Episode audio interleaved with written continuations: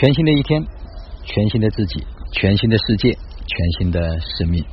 此刻是公元二零一八年四月二十八号北京时间八点十七分。昨天呢，我们在邀请了一位啊骨病方面的专家啊，他们也是祖传十几代的传人啊，他们发明的这种膏药啊，现在对很多的骨科病都会非常的有好处。我们昨天在上课的过程中间呢，因为他们可能还是强调在治病的这个角度，那么在下面的学员呢，就引起了一些一一些的波动。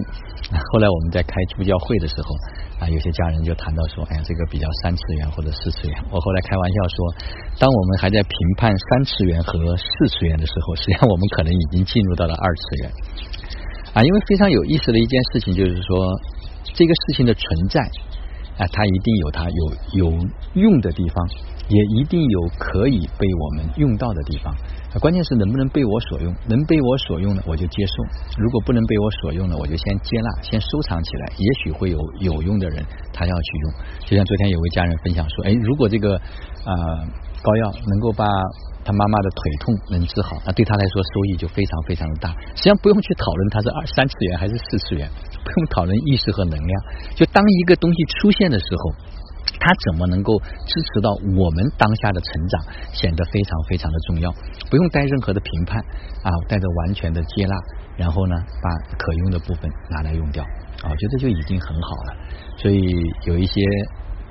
些许的对抗，但是。的确，这一期的助教们表现非常的出色。啊！大家的意识和能量水平都已经在一个很高的状态里面啊，都能够很好的跟学员们之间去做这种沟通和化解。但另外还有一个非常神奇的事情是，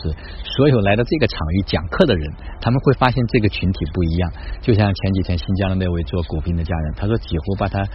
整个的信念系统全部给颠颠覆掉了，因为这里所有人恢复的速度，这里所有人的这种。通畅度，所有人的放松度，他有些整完之后，他不知道该怎么去跟他说，这是非常有意思的地方啊！我也特别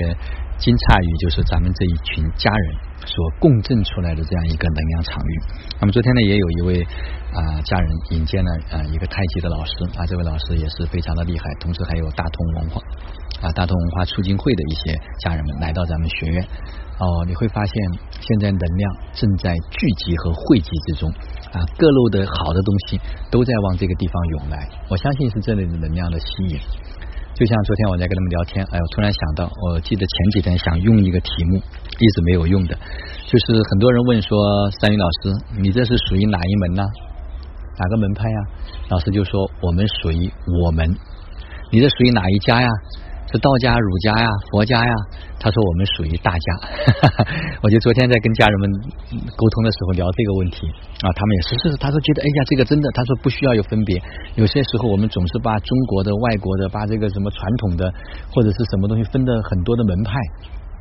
你会发现都是属于世界的，都是属于人类的，甚至都是属于宇宙的。当我们真正的没有了分别，当我们真正的开始去融合，当我们真正的开始去让所有的美好来到自己的身边，那这个世界就会变得越来越好。就像他们所，嗯，昨天那位家人所提到的大同一样，大同是一件自然而然会发生的事情，因为随着集体意识力的这样的一种扬升啊，大家慢慢的都会朝着这个方向去走。那这个就是我们。啊，两个人也是我们，两百个人也是我们，两万人也是我们，两亿人也是我们，二十亿人也是我们。关键是这个我们有多大，是否能够把大家全部都能够包容进来啊？这就取决于我们所谓的事业也好，或者是我们在这个社会上可以运用的，或者可以积的这份德是多少，都会非常清晰的展现。那么今天早上呢，啊，在跟家人们来园子里面的路上。啊，也在聊到一个关于丰盛的问题。实际上，很多时候我们带着匮乏去创造，和带着丰盛的意识去创造，虽然都干了同样一件事，甚至可能都得到了同样的结果，但是这两种生命的状态和经验体验的过程是完全不一样的。因为大部分的时候，我们总是会盯着我们要解决某一个问题，这个问题解决了，我们可能就会怎么样。那个时候，我们所有的时候都在问题上面，实际上是是为了解决这个问题所进行的创造，可能是不得已，可能是啊不得不。但是如果我们是为了生命的体验，带着这种丰盛，带着这种喜悦，带着这种爱，我们去创造，我们对结果没有任何的这种期待，你会发现最后那个问题它自动的会被化解掉，自动的会被解决掉。那这个时候呢，就是我们时刻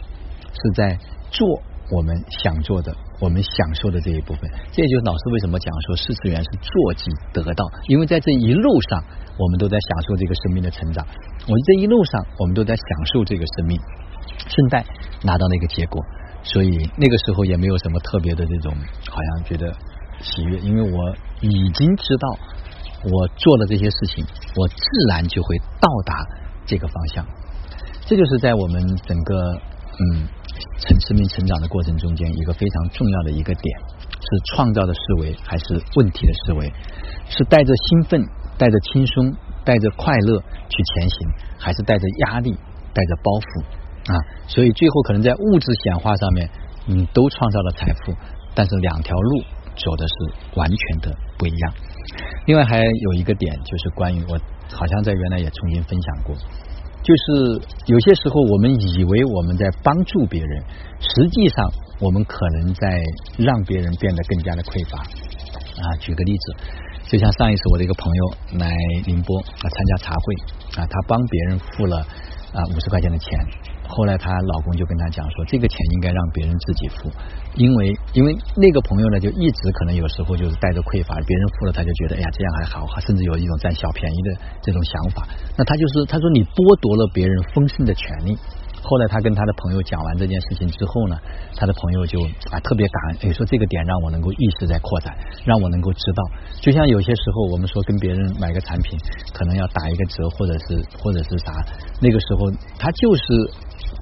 支持了他那种匮乏的这种意识。因为我们每一个人都是值得，我们每一个人都是配得的，所以我们必须带着这种丰盛的意识前行，我们那种丰盛才会自然而然的到达我们的生命。好了，今天的分享就到这里，就让我们每一天、每一刻、每一分、每一秒都活在爱、喜悦、自由、恩典和感恩里。